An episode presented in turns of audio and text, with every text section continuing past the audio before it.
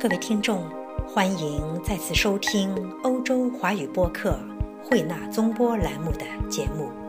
二零一四年十月二十四日上午，奥地利联邦副总理兼科研经济部长米特雷纳先生，奥地利联邦商会主席莱特尔先生，奥地利驻华大使埃琳娜女士，奥地利驻上海总领事纽赖特先生。上海商务参赞格拉特先生、奥地利联邦商会外贸司司长、科研部司长、州长、州议员、Vifi 总裁等一行四十余人，来到了位于普陀区的上海信息技术学校，进行了参观访问。如此阵容强大的访问，是因为奥地利 Vifi 与上海信息技术学校之间有着一个不同寻常的。合作项目。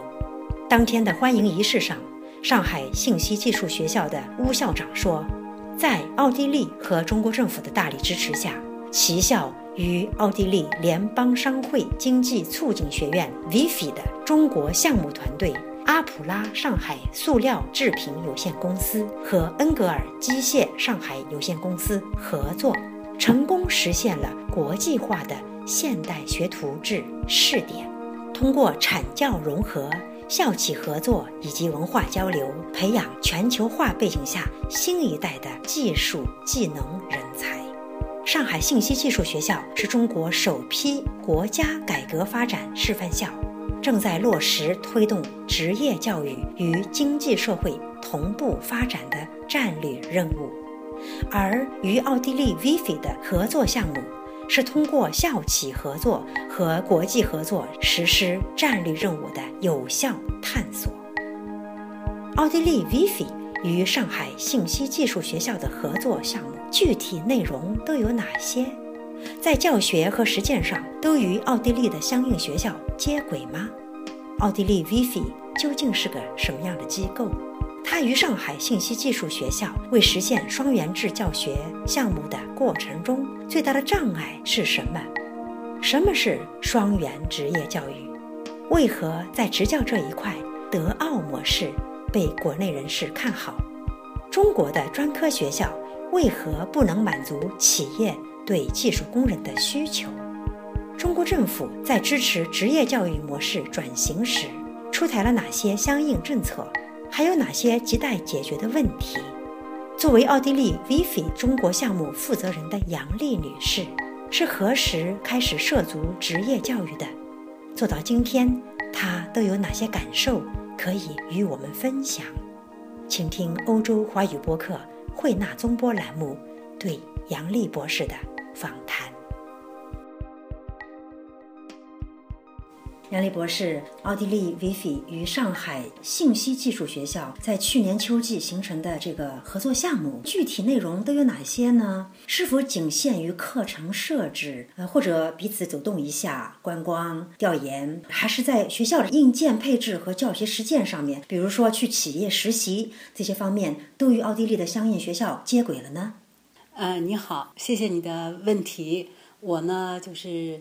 从我先介绍一下这个项目总的情况，这个我们可以叫做一奥地利双元制教育项目落户中国。那么这个项目呢，都包括哪些方面呢？我先讲一下这个项目的参与方，一个是就是上海信息技术学校作为这个课程落实的这样一个学校，呃，一个合作方。还有呢，奥地利有两家企业，还有奥地利的 Vifi。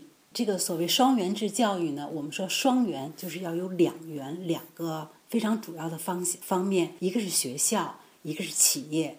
就是说呢，这个学校和企业共同承担学生的这个教学工作和培养工作。企业，您现在在上海做这个项目，企业指哪些企业呢？啊，这个参与的企业呢，一个是奥地利驻华企业，他们都是属于那个高科技生产性企业。就奥地利的那个高科技企业，一般都集中在长江三角区。嗯，那么这些高科技企业呢，鉴于缺少技术员工，我们德文讲叫 Fachkräfte，所以呢，他们长久以来的一直有一个困惑或者一个难题，或者就说一个瓶颈：中国的技校出来的学生不能满足奥地利包括德国高科技企业的这个人用人的标准。他们就说：“那我们就直接进入学校，从学生进校的第一天起就参与培养学生的这样一个过程。”那么 VFI 呢，在这里面起的作用呢，是因为 VFI 呢在中国做职业教育已经十几年了，有了很多的这种人脉关系。那么呢，要将奥地利这样一个双元制教育这样一个体系百分之百的嫁接到中国。也需要一些政策上的允许，包括课程设置的更改，包括学生在校时间的更改等等，都需要一定的修改。所以呢，我们需要一些政策上的一些帮助。由于呢，VFI 呢十几年来在中国也做了很多公益性的项目，所以呢，赢得了中国教育部啊和有关职教部门的这种信任。在这种情况下呢，我们就促成了这个项目的落实。刚才您提到 VFI，呃，跟中国政府之间已经形成了十几年的彼此信任。VFI 它究竟是个什么样的机构？奥地利 VFI 呢？它是，我想我们把话题拉回来。我们现在经常讲，就是说我们要那把事情设想的长远一些，从高层就来铺垫以后的工作。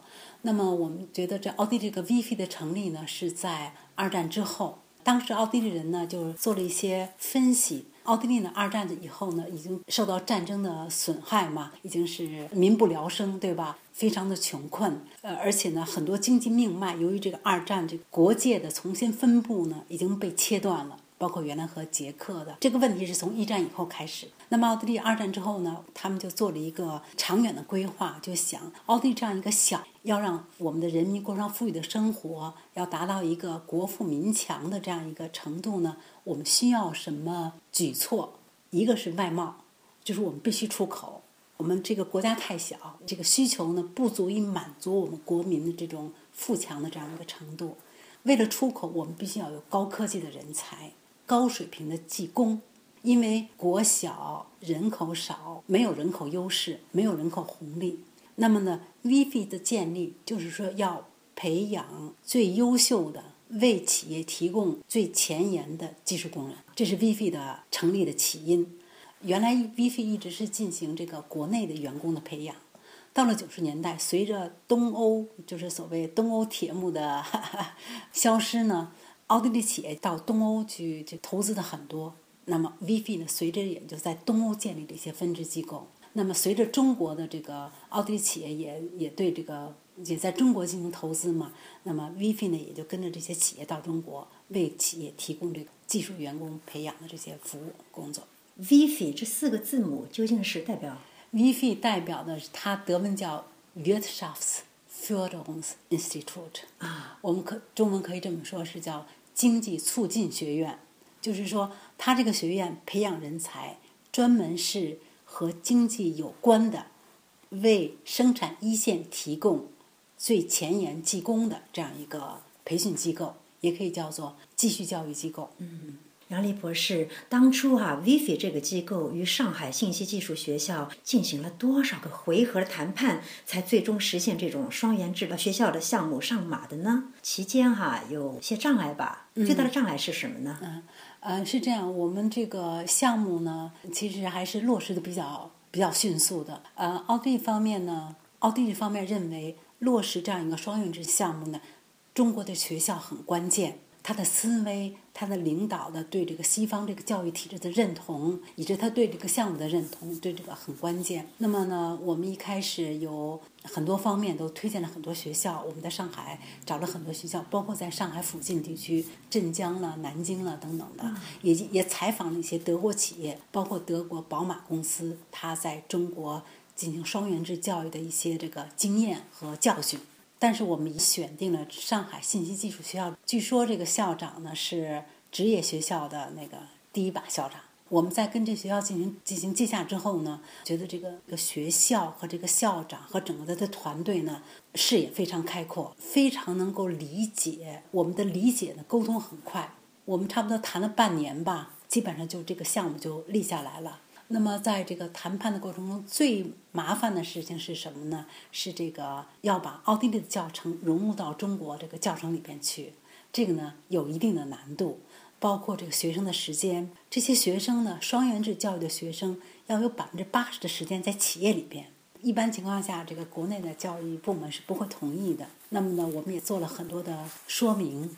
很多的调整，才使得这个项目能够得以落实。现在这个项目和奥地利这样子的职业学校教学和实践相结合的模式已经完全接轨了，百分之二十的理论课，百分之八十的企业实习课。对，这是这当时提出这个项目的这样一个初衷，说一定要做成这样，我们才做，做不成就不做。为什么这样强调这个时间呢？因为奥地利企业说，一定要到我们的企业里边要有这么长时间的实习，我们才能够保证你这个学生能够达到我们所要求的这样一种标准。嗯，这些在华的奥地利企业是由你们合作的这个上海信息技术学校去进行合作吗？对 v f 介入把这个项目立项以后呢，把整个的。课程设置、安排、招生等等，第一批全部做完之后呢，下面的工作就是由企业和学校直接完成。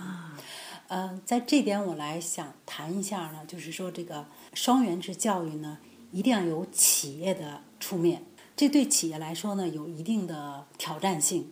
就是说呢，他需要有一个人。专门来负责这些学生的实习，要教这些学生，要有一套规则来教这些学生，而且他有单门的，这就在车间里边划出一个专门的地方，有专门的实训的设备，这都要很大的投资的，来这个培养这些学生。我相信中国政府哈在这方面，呃，帮助这个职业学校进行那个教育模式转型的时候，也出台了很多相应的支持的政策。那在您看来，哪些政策帮助了你们这个项目上马呢？这个中国政府也非常赞同这种双元制教育项目的上马，但是呢，中国的很，我们和中国的很多职业学校或者学院的院长们都探讨过，他们说呢。他们认知中西方的这个双元制教育已经研究这个问题已经有十几年了，但是为什么在中国行不通呢？是因为企业不愿意。中国的企业都愿意，就是说你来了，你就能给我干活，短期培训。中国的企业都鉴于，就是说我要有啊生产量，我要出营业额。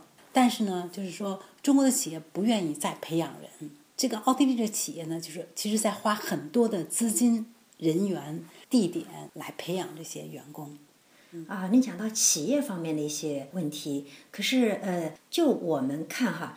虽然我们生活在奥地利，都知道这个所谓的蓝领工人在西方并不真的被遭受歧视，对，呃，而且甚至他们的薪水往往比白领还要高，对。但中国人的父母呢，都在说一句话，叫做啊，望子成龙，望女成凤。讲这个话的时候，其实愿意看到自己的是，就说自己的孩子学业能够优异，今后当个白领而不是蓝领，嗯，这样才能过上受人尊敬的好日子。呃，中国人这种传统观念可能会认为技术工人的活儿是蓝领干的吧，有。低人一等之嫌，所以说，在我想象中间，除了职呃企业方面的问题，是不是职业学校在招生的时候也会出现招生的生源的问题呢？对，你说的非常对，是这样子的。比如说我们在招生的学生中，哈，学生的来源都是什么呢？一般都是工人、农民工子弟，很少有说知识分子让自己的孩子，或者说官员、政府官员让自己的孩子去读职业学校的。呃，我们再看一看欧洲，哈。这个欧洲的职业学校呢，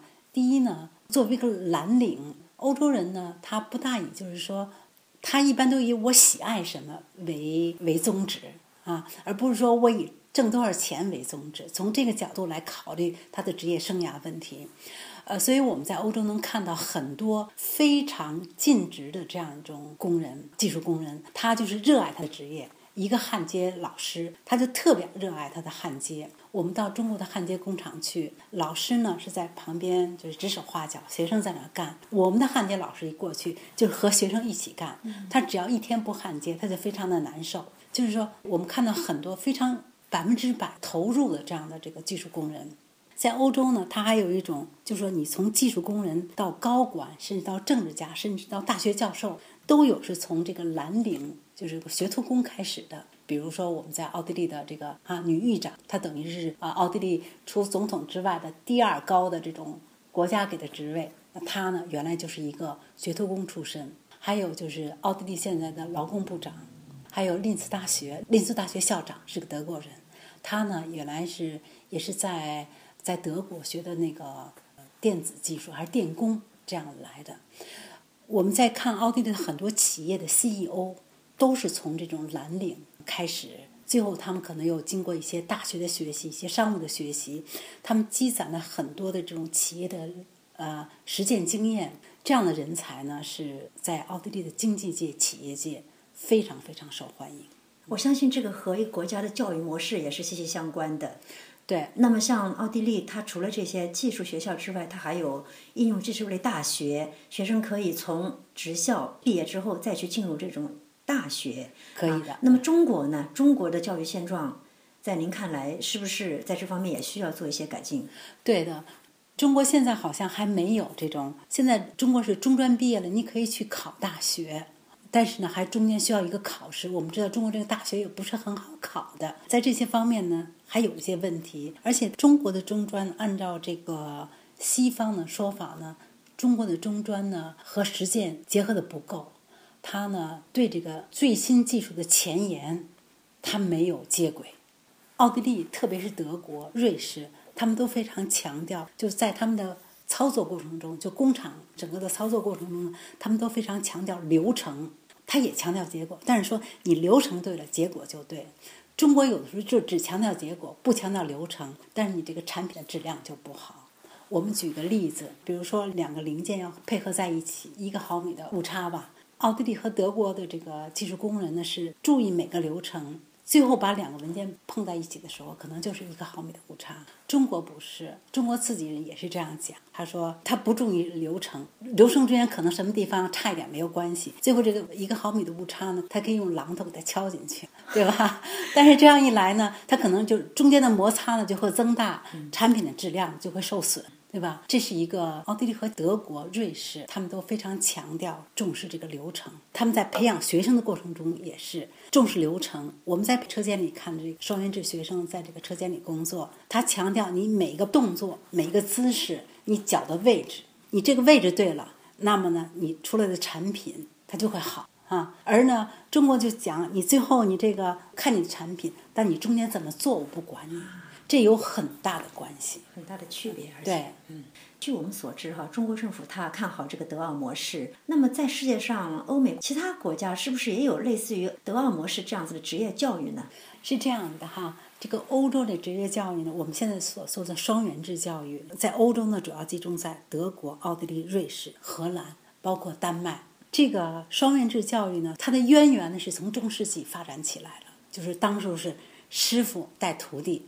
师傅呢，把这个手艺呢传递给徒弟，那么徒弟学会了这样一一门绝招啊，他可能继续往下传。包括从这个建教堂开始，最开始的时候啊，在中世纪的时候，原来像法国这些国家呢，也有这种职业教育，但是呢，是在法国大革命随着这个巴士底狱的被 冲破，也把这个职业教育这个模式给打倒了。为什么啊？他们就觉得把一切那个原来这个老的这些模式都给打掉。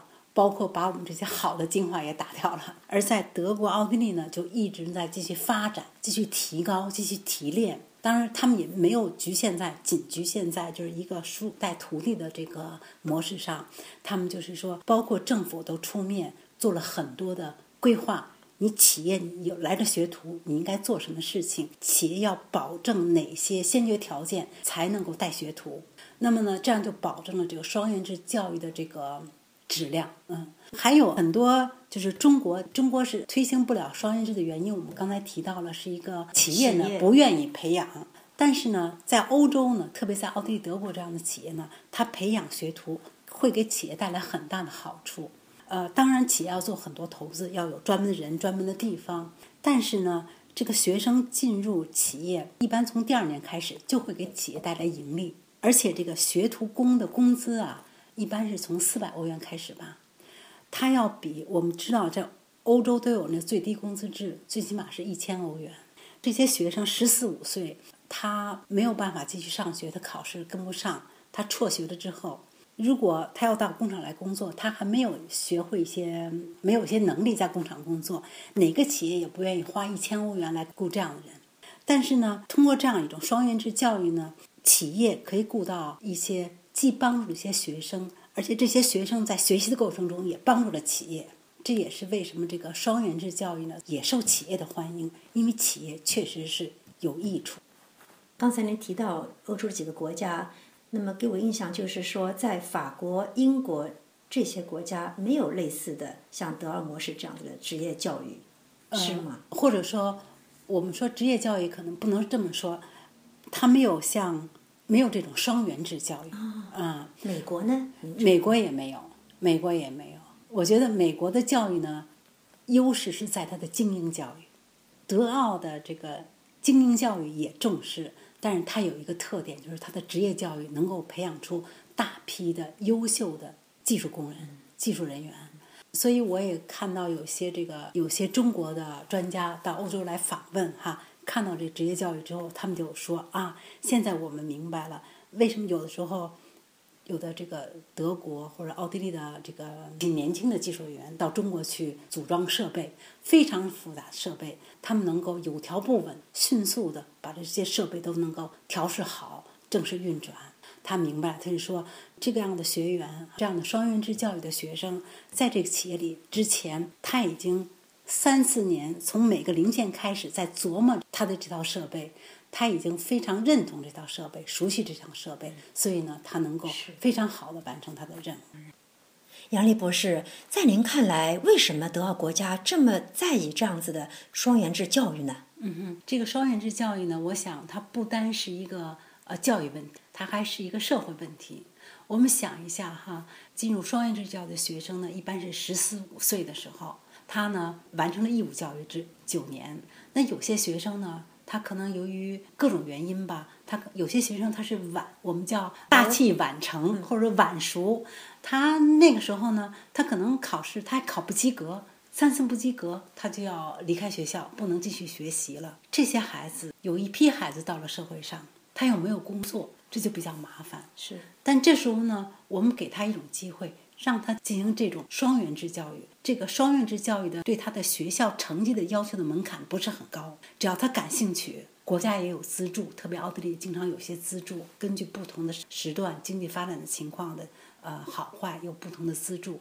那么呢，这些学生呢，可能他的动手能力比较强，但他可能呢考试能力不强，就这批孩子就可以进入到这个轨道来进行学习，就不会造成他们会在社会上在大街上 闹事，对吧？这样呢，就解决了一批年轻人的失业问题，甚至呢，保证了社会的稳定。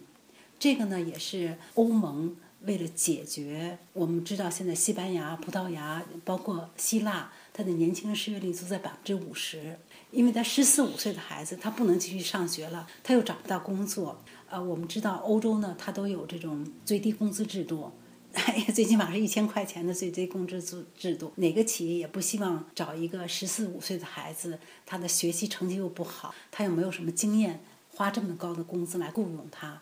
而这个双运制教育呢，就给这孩子提供了一个，我们可以说是一个孵化器，为他以后的发展提供了一个孵化器，包括他本人，包括呢为社会的安定呢，也提供了一个。很好的这样一个契机，嗯，也就是说，这种双元制对于社会的稳定也是有很大的意义的。对对，这也是为什么，就是说，奥地利、德国、瑞士、荷兰年轻人失业率不高，因为他们都把他们融入到了双元制教育的这样一个体制中，而且这些孩子呢，经过几年的学习，我们刚才说的晚熟，他的厚积薄发的力量会很大。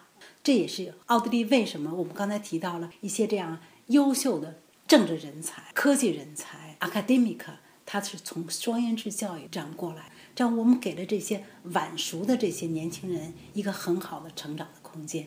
题外话，也许不仅中国需要这种双元制教育，欧盟其他很多国家也可以借鉴德奥模式。梅克尔在二零一四年为这个降低青年失业率。包括这个为埃及提供一些建议的时候，都把这个双语制教育提到第一点。是啊，对，这是一个很重要的一个题目。嗯，啊，据您的介绍，我发现就奥地利的 Vivi 和上海这家学校之间的合作，呃，所合作的企业基本上是驻华的外国企业。对。那您今后有没有想过如何也给中国企业这样的机会呢？作为双研制的职业教育？让他们也能进入这套系统的，这就需要那个更多的更深入的合合作。我们现在也也在这个和这个中国的这教育部门、职业教育部门也在商谈这些事情。那么，要让中国的企业参与到这样的项目中来呢，需要一个法律框架，呃，需要一个政府从政策层面上有一些规定。也就是说，企业本身还是没有太多的动力做这件事。对，企业没有动力，这是。这是一个问题，对，这是一个问题。企业需要投资，为自己未来的技术人员进行投资。奥地利的 Vifi 与中国其他城市的职业学校还会做一些深度合作吗？我们在其他一些城市呢也有合作，但是呢，由于奥地利的高科技企业都集中在长江三角洲这一带，所以呢，就这个双元制教育现在目前是落户在上海。在和其他城市合作呢，包括为其他的职业学校培养他们的职业学校的老师，给他们制定一些国际高标准的一些标准，来共同商讨或者提高课程教育内涵。杨丽女士啊，您是什么时候开始涉足这个职业教育的？做到今天呢，有哪些感受可以和我们的听众分享？啊，是这样，我们这个 VFI 进入中国呢，差不多是十三四年的时间吧。转到职业教育上来，差不多是六七年的时间。一开始 VFI 进入中国呢，主要做一些那个管理层上面的培训。但是后来呢，我们发现呢，管理层他只是就是说讲述一些就是企业管理的一些经验，这个呢很多人都能做。而且 VFI 呢不是强势，比如说和这个哈佛比起来。比如说和 牛津、剑桥比起来，这都不是强势。那么呢，我们在呃做了一段时间呢，分析了一下，觉得呃奥地利的这个 VF 培训是在呃技术员工方面。从此之后，我们就转到这个方面。转过来之后呢，就是在中国有很大的反响，这个需求量也很大。我们想呢，我们还有一些更长远的计划、更远大的计划，正在想逐步在中国落实。可是刚才您说啊，这个所相关的企业还是限于这种驻华企业。对。那么这个需求大，是说学校的需求大，而不是企业的需求大，那还是形成不了像您刚才所说的双元制的教育，对吗？对，是的。但是呢，嗯，比如说我们不做双元制教育，比如说这个企业需要培养他们的员工，可能我们会有专门的有这样的培训中心，为企业和中国的一些。中国现在也有一些单位，就是一些政府机构吧，找到我，希望我们在那里建立一些培训机构，为当地的工业园的技术人员进行培训等等。做这件事是不是还是乐在其中的？是，这是我觉得能够看到学生们的进步，看到企业非常高兴得到新的员工，也看到这个职业教师包括培训师的这些投入，